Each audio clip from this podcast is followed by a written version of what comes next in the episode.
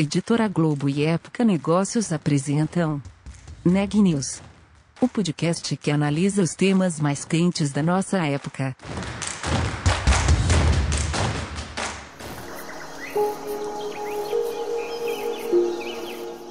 Este episódio faz parte de Um Só Planeta, maior movimento editorial brasileiro para promover práticas sustentáveis, em parceria com Ambipar, Braskem, Endi e Natura Acesse, informe-se, atue. Não existe planeta B. Um só planeta.globo.com.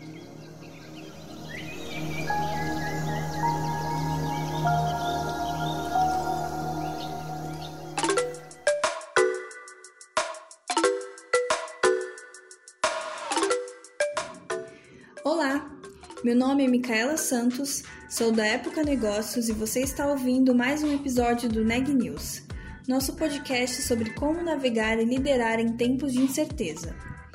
E hoje aconteceu o segundo dia da Cúpula de Líderes sobre o Clima, evento organizado pelo presidente dos Estados Unidos, Joe Biden, que contou com a participação virtual de diversos líderes globais. No episódio de hoje, o repórter Guilherme Justino repercute o segundo dia do encontro para discutir metas climáticas e como tem sido a participação do presidente brasileiro Jair Bolsonaro no debate. Conta pra gente, Guilherme. Eu conversei com o ambientalista Marcelo Furtado, que é sócio fundador e diretor de sustentabilidade da ZCO2 Block C. Ele também participa como membro do Conselho da Conectas Direitos Humanos. Nós falamos sobre os destaques do segundo dia da Cúpula de Líderes pelo Clima e comentamos a participação do Brasil nesse debate. O Marcelo falou tanto da importância do país nessa pauta ambiental, quanto de uma desmoralização brasileira no tema. Afinal, até mesmo o presidente americano Joe Biden, que convocou a cúpula, se retirou quando o presidente Jair Bolsonaro fazia seu pronunciamento. Comentamos ainda sobre um termo que aparece com bastante frequência ao longo de todo o evento, que é a neutralidade climática. A seguir, confira como foi essa conversa sobre o tema. Queria começar te perguntando sobre, claro, a cúpula do clima, né? A gente tem acompanhado esses dois dias aí, uh, discussões super importantes globais. O Brasil como tema proeminente nessa discussão, como de costume em relação ao clima, né? E a minha primeira questão que eu queria propor é em relação justamente à participação brasileira. Queria saber de ti como que o Brasil chegou na cúpula do clima e como como que o Brasil vai sair desse encontro aí nesses dois dias. Falando especificamente do Brasil na cúpula, as, vamos combinar que as expectativas em relação ao Brasil eram baixas. E por que, que eram baixas? Porque todas as informações que o mundo tem do Brasil é de que nós estamos é, retrocedendo na nossa agenda socioambiental nós não estamos é, controlando nem o desmatamento, nem a ilegalidade na Amazônia. E a visão que está colocada é de que o, o conceito que está colocado é de que fazer o mal compensa. É, e isso acaba sendo reforçado, inclusive, não pela crise ambiental, mas pela própria crise sanitária da Covid, onde a gente vê um paralelo incrível entre o que está acontecendo na área de saúde com o que está acontecendo na área socioambiental. Então, expectativas baixas em relação ao Brasil. Uh, os Estados Unidos, obviamente, gostariam de ter alguma coisa para anunciar em relação ao Brasil. Acho que houve uma uma tentativa de se criar algum tipo de acordo bilateral, e esse acordo foi basicamente é, atacado é, pela sociedade civil, pelos indígenas, pela academia inclusive, pelo setor privado. É, e por que isso? Simplesmente porque é, todos concordam que investir no Brasil é importante e desejável. Entretanto, para que este financiamento aconteça com é, alguma expectativa de impacto positivo, é necessário, um, que todos os atores estejam na mesa. Dois, que a iniciativa que o Brasil vai fazer, que o governo brasileiro se comprometer, não seja uma iniciativa de um ministério, mas uma iniciativa de Estado brasileiro, o que significa, além do governo brasileiro, que são todos os ministérios importantes estarem envolvidos, mas de toda a sociedade brasileira também está envolvida. Eu estou falando aí de a importância de ter o setor privado junto, de ter a ciência junto, de ter a sociedade junto, sociedade civil, indígenas, etc. E essas condições não estavam dadas.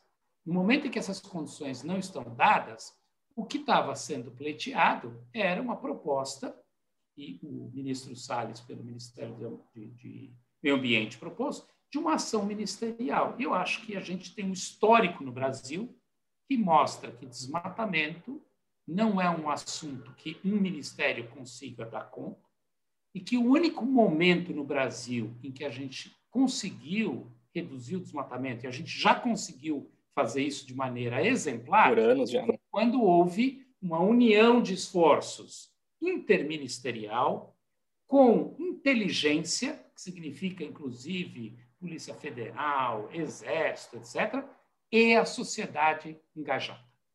Essas são sempre as condições necessárias para que isso dê certo. Ironicamente, tristemente, chegou também um outro grande país florestal na cúpula, a Indonésia, e anunciou 80% de redução de desmatamento. Digamos que o Brasil tem que se ajudar, né? tem que ter muita vontade política para colocar algo em prática e passar só das promessas também. Eu acho que além da a vontade política é fundamental, uhum. mas além da vontade política, o Brasil precisa reconquistar sua credibilidade.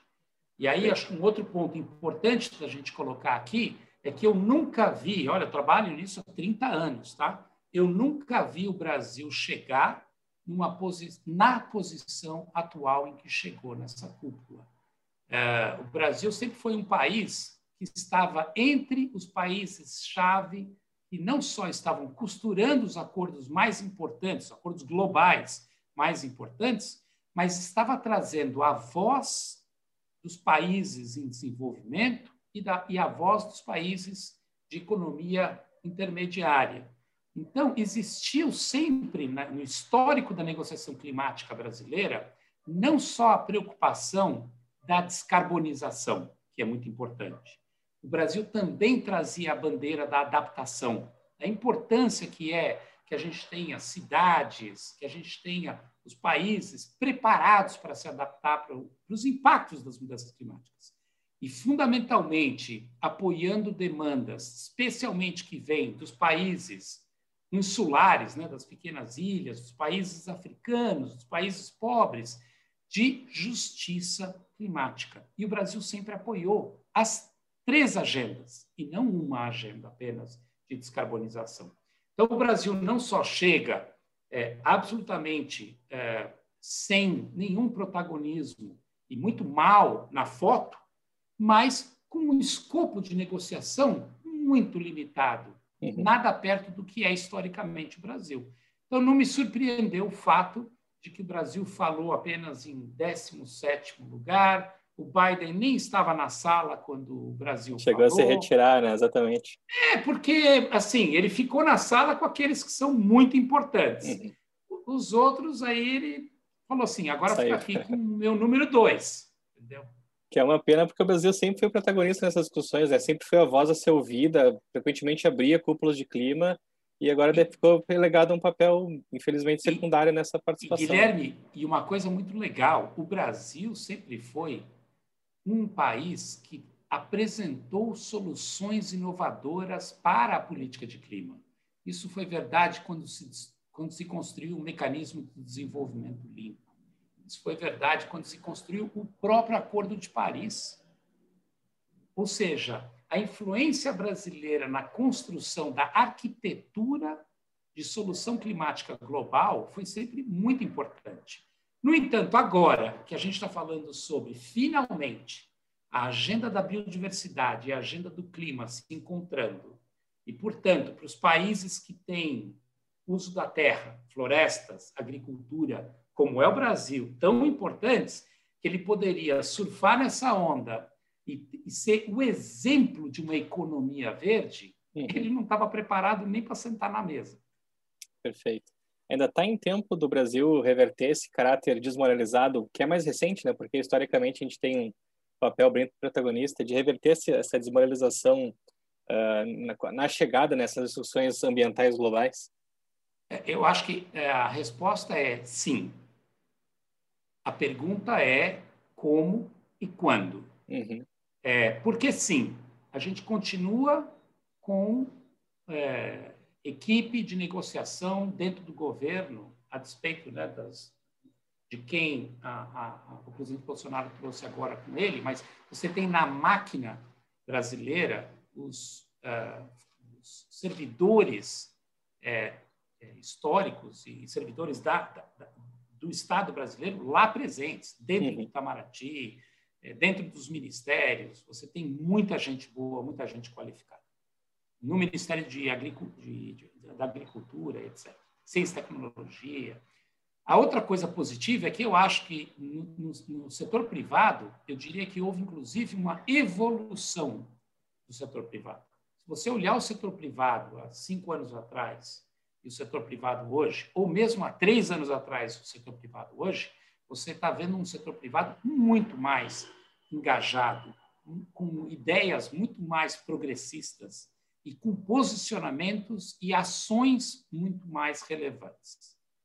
É, a sociedade civil, que sempre teve protagonismo e contribuiu, também continuou acelerando seu, sua capacitação e está é, em nível internacional de conseguir subsidiar e apoiar processos de negociação do tamanho que é uma negociação climática global. E a outra novidade que eu acho que a gente tem, que é muito importante a gente reconhecer, é o protagonismo é, das, é, de atores que não estavam é, na mesa com a, o tamanho e a representatividade que merecem e que, e que têm, por exemplo, na questão de é, quilombolas, indígenas e, e, e outros setores. É, hoje você tem um, um protagonismo lider, as lideranças indígenas, por exemplo, hoje, elas não falam de mecanismos financeiros como algo que é, eles não têm interesse. Eles criaram um fundo de investimento indígena. Eles vão a reuniões internacionais e falam: olha, vocês querem fazer investimento de impacto? Invista no nosso fundo indígena. Então, é, mundo mudou muito, Guilherme, nos últimos anos, de maneira muito acelerada. O Brasil continua mudando e acompanhando esse protagonismo internacional. O descasamento que a gente tem, eu acho que está na relação entre o Estado federal e o Estado brasileiro. Porque, mesmo no nível subnacional, e aí, se você olhar para o conjunto de governadores, os estados brasileiros, o que estão fazendo, Espírito Santo acabou de é, estabelecer um laboratório de pesquisa e desenvolvimento para espécies nativas brasileiras. É, o consórcio amazônico avançando a agenda do fim do desmatamento e da bioeconomia no Brasil, discutindo a necessidade de você ter um centro de desenvolvimento de tecnologia na Amazônia, gerido por amazônidas, com é, formação de quadros de doutores e PhDs na Amazônia, entendeu? Então, a minha visão, eu sei que estou parecendo, alguém vai falar assim, de que país esse cara vem? O cara está super animado, otimista. Eu sou muito animado e otimista com o Brasil, seu papel nas, aqui dentro e o nosso papel no mundo. Agora, a gente está enfrentando um, um, caminhão de resistências uhum. e, de, e de obstáculos que a gente não precisava estar tá enfrentando. E eu acho que, portanto, a solução para isso passa, sim, como você é, referenciou, a uma, uma organização também de vontade política. Não tenha dúvida. Sabe que só, só por essa explicação que a gente ouviu de ti agora, uh, dá para perceber muitos pontos que são chave uh, nessa discussão climática mais recente, que é assim, mobilização da sociedade civil cada vez mais engajada, especialmente talvez pelos jovens que têm ganhado muita voz uh, ação em vez de só conscientização, como tu trouxe a causa indígena, uh, realmente agir em vez de só pensar a respeito, né? Uh, são questões que assim estão cada dia mais presentes e a gente vê frequentemente sendo retomadas como realmente causadoras de mudança, assim, né? Isso tem é, provocado realmente é, essa mudança que a gente precisa, né? E tem muita inovação, né, Guilherme? Perfeito, inovação no setor privado. Tava é muito legal. Essa. Olha só, tem inovação tecnológica acontecendo, que é bacana. Tem inovação de pensamento, que são várias empresas que entenderam que a gente tem que rumar para o futuro. O futuro não é 2050, o futuro é agora, amanhã já é futuro. Então, vamos trabalhar. Claro, põe uma meta para 2050, põe uma meta para 2030, mas faz a mudança a partir de hoje para amanhã. E tem uma inovação também acontecendo na sociedade civil. Porque se você olhar as articulações que foram feitas para, por exemplo, sinalizar ao governo americano de que um acordo bilateral Brasil-Estados Unidos era indesejável, no momento em que o Brasil não demonstrou verdadeira competência e capacidade para gerir o patrimônio ambiental nacional, você vai ver que quem realmente protagonizou nisso foi sociedade civil, indígenas e a comunidade da cultura. Esses são os atores. Agora, olha que interessante. Na carta das ONGs que foi enviada ao governo Biden, é, entre os logos todos, estavam todas as organizações ambientais que você espera que estejam numa discussão climática. Mas tinha também organizações, é, é, é, associações conectadas a quilombolas, a negros. Então, esse movimento de justiça climática e justiça racial que está acontecendo no mundo e que está acontecendo no Brasil engrenou também com a comunidade ambiental, mostrando que a agenda social e a agenda ambiental não está desconectada. Então, organizações de direitos humanos que historicamente não atuavam na agenda ambiental, Conectas, Anistia Internacional, junto com as organizações ambientais, como WWF, Greenpeace, Conservation International, TNC, é, todas elas, então, o que eu acho que tem uma coisa assim muito bacana é que você vê essa coisa híbrida acontecendo. Uhum. E, um, e um exemplo, talvez, icônico disso é a Coalizão Brasil Clima, Floresta, Agricultura. Por que, que eu chamo a atenção para isso?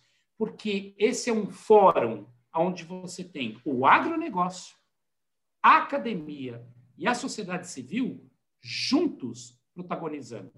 E olha o número de manifestações, entrevistas que você pôde ver, onde o setor consorciado três atores importantes, de três setores muito relevantes, se posicionou muito progressistamente.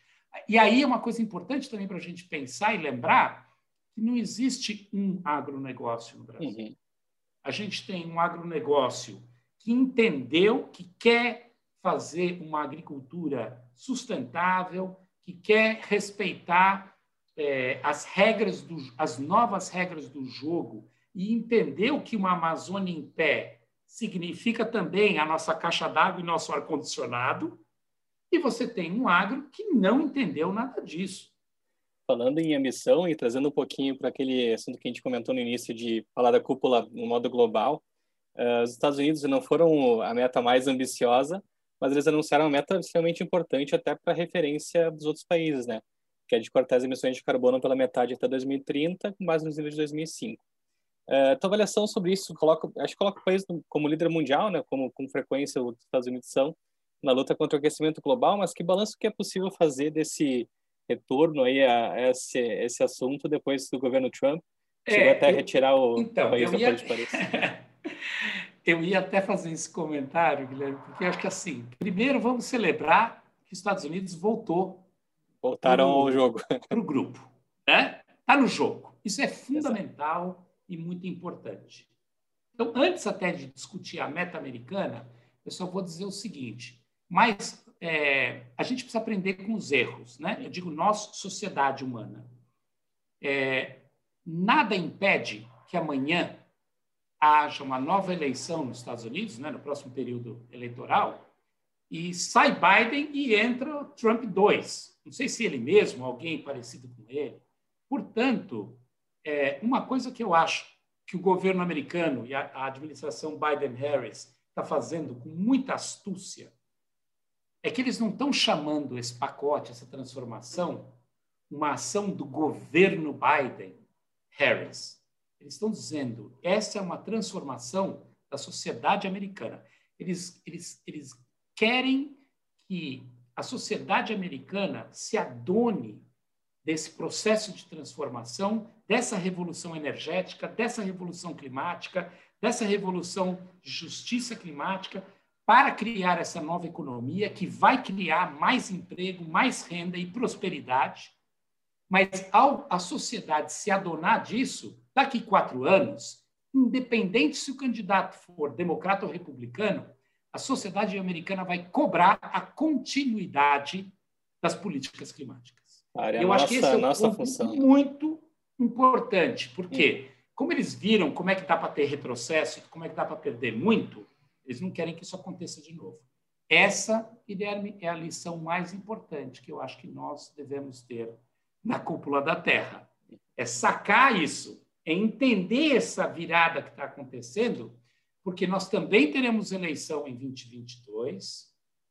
Esperamos que essas eleições tragam renovação e, na renovação, um compromisso climático de prosperidade, de justiça, muito mais ambicioso e trabalhamos para que isso seja um desejo da sociedade brasileira e não um mote de campanha de um ou outro candidato ou candidata. Porque nós temos, como sociedade brasileira e como sociedade global, que nos adonar da importância e da relevância disso. Tem que ser muito mais do que um partido, tem que ser uma causa da sociedade mesmo, né? Como está acontecendo nos Estados que, inclusive, não é nem de esquerda, de direita, nem de conservador e não conservador, uhum. ela é da sociedade, porque tem espaço para tudo nesse escopo. Perfeito, Marcelo. Outro tema que foi. Uh, hoje, o tema forte do dia de hoje foi economia verde, retomada verde, né? E um termo que ficou muito é, repetida nesses dias foi a neutralidade climática, que é uma expressão que surgiu com força durante a cúpula agora. Vários países prometeram se tornar neutros em carbono até 2050, o próprio Estados Unidos, nós, é, o Brasil também prometeu. É, que mudanças que a gente pode avaliar que isso implica nos processos produtivos, até na própria matriz energética mundial, é, dados esses compromissos, né? É, na verdade, é um ponto importante que você está trazendo, que eu devia ter respondido lá atrás e não fiz, o Brasil adiantou a sua neutralidade climática em 10 anos. Ele inicialmente tinha dito que seria em 2060 e disse agora que vai ser em 2050. Mas o Brasil não atualizou a sua meta 2030. Então, o que acontece com esse descompasso é que você basicamente está dizendo para o mundo: olha, eu não vou fazer nada diferente até 2030. É, se você olhar o compromisso, novo compromisso brasileiro, recentemente anunciado, ele é um compromisso aquém do compromisso anterior, ou seja, ele não andou para frente, ele andou para trás, e eu vou resolver esse, esse degrau que eu tenho que pular entre 2030 e 2050, que agora ficou mais alto, eu vou resolver mais para frente como é que eu vou fazer uhum. isso. Esse tipo de comportamento e atitude, que há 10 anos atrás seria compreensível e aceitável, porque há 10 anos atrás, o que as pessoas queriam era meramente uma sinalização política, hoje é inadmissível. Por que, que ele é inadmissível, Guilherme? Porque 2050, a gente fica falando desse número, todo mundo acha que está longe. A distância entre nós hoje e 2050 é a mesma distância que nós temos hoje com a cúpula da Terra no Rio de Janeiro em 92. A hora que eu falo isso, para muitos aqui, você vai falar, puxa vida, mas eu me lembro muito bem onde eu estava quando estava acontecendo a cúpula do Rio em 92. Pois é, meus caros, essa é a mesma distância que a gente tem para 25. Tem muito que avançar então, ainda. Se eu vou botar um 20, 30 antes disso, que é nove, daqui nove anos, nós temos que demonstrar o como nós vamos fazer uhum. isso. E esse como é muito importante, porque como a gente está saindo de uma pandemia, precisando investir, precisando gerar emprego e renda, na hora que você faz todo esse investimento, que é fundamental, necessário e desejável, você tem dois jeitos de fazer isso. Você tem o jeito burro e o jeito inteligente. O jeito inteligente é de você equacionar esse novo desenvolvimento olhando para exatamente o que você falou. Como é que eu vou descarbonizar a economia? Eu vou olhar para investimentos em inovação e adoção de tecnologias que sejam um carbono mais baixo. Para isso, tem todo um leque de que tecnologias que eu vou fazer, que incentivos que eu vou criar para isso, que, que subsídios perversos que eu dou hoje, que eu quero retirar do mercado. A segunda coisa que você vai fazer, você vai olhar para geração de emprego e renda. Aonde que eu posso alocar emprego e renda de uma maneira que a, o resultado, em termos de balanço de carbono, seja menor? E aí a gente tem uma coisa maravilhosa no Brasil que se chama agricultura. E a agricultura pode ser uma agricultura de baixo carbono. Agora, sabe qual é o orçamento de investimento em agricultura de baixo carbono versus o plano safra? Um, você investe 109 bi, 110 bi. No outro, você investe 6 bi. Então, é uma piada isso. O que a gente tem que fazer se a gente quiser ser um país sério e um player significativo, um jogador da seleção internacional. A gente tem que transformar o plano safra em um plano de agricultura de baixo carbono. E eu acho que o agricultor brasileiro está preparado para fazer isso, porque é de todo o interesse da agricultura do Brasil produzir mais, desmatando menos, consumindo menos água, eliminando insumos que você provavelmente não vai precisar, então, tem todo um, gradiente de transformação, mas tem muitas coisas que une a todos. Uhum. Eu acho que a agricultura de baixo carbono é um deles. Na área de energia, a matriz energética brasileira, a gente já tem aí um, uma vantagem sobre países europeus, Estados Unidos, China, que é o fato da gente ter uma participação dos combustíveis fósseis muito menor na matriz brasileira do que a gente tem em outros países. Então, o que a gente tem que fazer para isso? A gente tem que garantir que a substituição desses combustíveis será feita com formas de energia sustentáveis, uhum. uma energia renovável. Se a gente pegar o grid elétrico apenas, você pode simplesmente dizer: olha, não só eu vou eliminar o carvão e vou produzir mais energia com eólica e solar, mas eu vou também fazer offshore, que é fazer as turbinas eólicas no mar. Eu vou fazer uma solar de maior, uh, ampliando o escopo de solar. E aí tem um problema também geracional e, eu diria, de cultura de engenharia que a gente tem no Brasil, que a gente sempre fala assim, ah, não, mas eu preciso da tal energia de base. Energia de base significa qual que é, como é que eu faço para, se não tiver sol e não tiver vento, eu garantir que eu tenho energia. Uhum. E a maneira que você pode fazer isso, ou seja, a maneira como você pode estocar a energia, é um, ao você despachar mais a energia que vem de eólica e solar, você usa menos os reservatórios, então a tua própria rede hidrelétrica é uma das reservas. Mas a outra é que vento acontece em momentos diferentes no país. Se você tem um sistema interligado, a hora que venta mais aqui, você joga mais na rede, a hora que venta ali. Então, é um que a gente chama de um mosaico. Você pode uhum. ter uma abordagem de mosaico para gerir a rede. É claro que para isso você precisa de modelos inteligentes, boa conectividade, boas linhas de distribuição, mas é possível. E o Brasil está tem competência tecnológica e de engenharia para fazer isso. Então a gente tem todas as condições, Guilherme, de descarbonizar a nossa economia. E, fundamentalmente, tem um papel importantíssimo de um ator que a gente não pode deixar de falar, que é o cidadão. Esse cidadão, na hora que ele é consumidor, as escolhas que o consumidor faz, privilegiando aquilo que é mais sustentável, é muito importante. A escolha que esse cidadão faz quando ele é eleitor e ele vota em políticos que estão fazendo essa agenda de inclusão, geração de emprego, renda com sustentabilidade, ele tem que ser apoiado.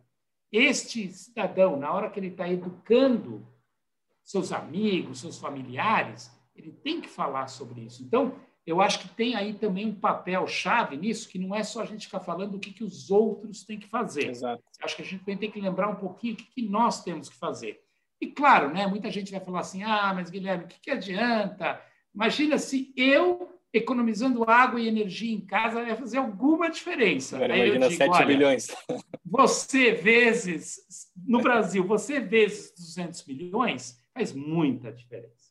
Claro. Você votando num escopo de 100 milhões de eleitores, faz muita diferença. Então, eu acho que é fundamental que a gente é, entenda que não existe solução mágica, entretanto, dá para ser rápido, dá para ser eficaz e dá para ser transformador. Mas a gente precisa se engajar. E uma coisa que eu acho que a cúpula fez de maneira excepcional foi reengajar o mundo. Notícias do dia.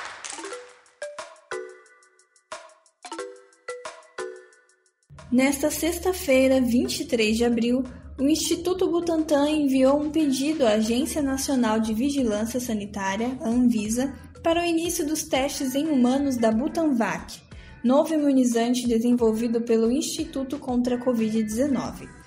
A fase inicial de testes busca avaliar a segurança da vacina e sua capacidade de induzir uma resposta imunológica contra o vírus. E um estudo divulgado nesta sexta-feira pela Universidade de Oxford mostrou que apenas uma dose das vacinas anti-Covid desenvolvidas pela AstraZeneca e pela Pfizer consegue reduzir em 65% o risco de infecção por coronavírus. Os pesquisadores descobriram que o efeito na redução da contaminação surgiu 21 dias após os cidadãos tomarem a primeira dose. No entanto, os cientistas continuam recomendando a aplicação das duas doses necessárias para ter uma eficácia ainda maior. Segundo o último boletim divulgado pelo Conselho Nacional de Secretários de Saúde, o Brasil tem hoje 14.237.078 casos confirmados de Covid-19. O número de óbitos chegou a 386.416 o que dá uma taxa de letalidade de 2,7%.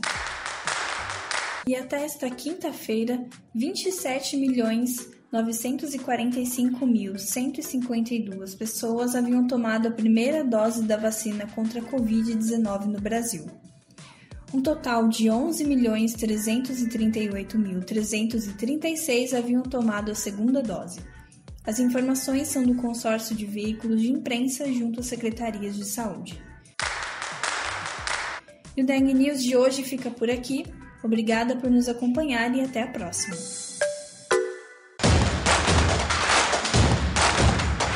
Esse podcast é um oferecimento de Época Negócios. Inspiração para inovar. Não deixe de conferir nossos outros podcasts. Presidente Entrevista Presidente. The Office. E os negócios da nossa época. Ouça, acompanhe, compartilhe. Vamos fazer deste podcast o nosso ponto de encontro.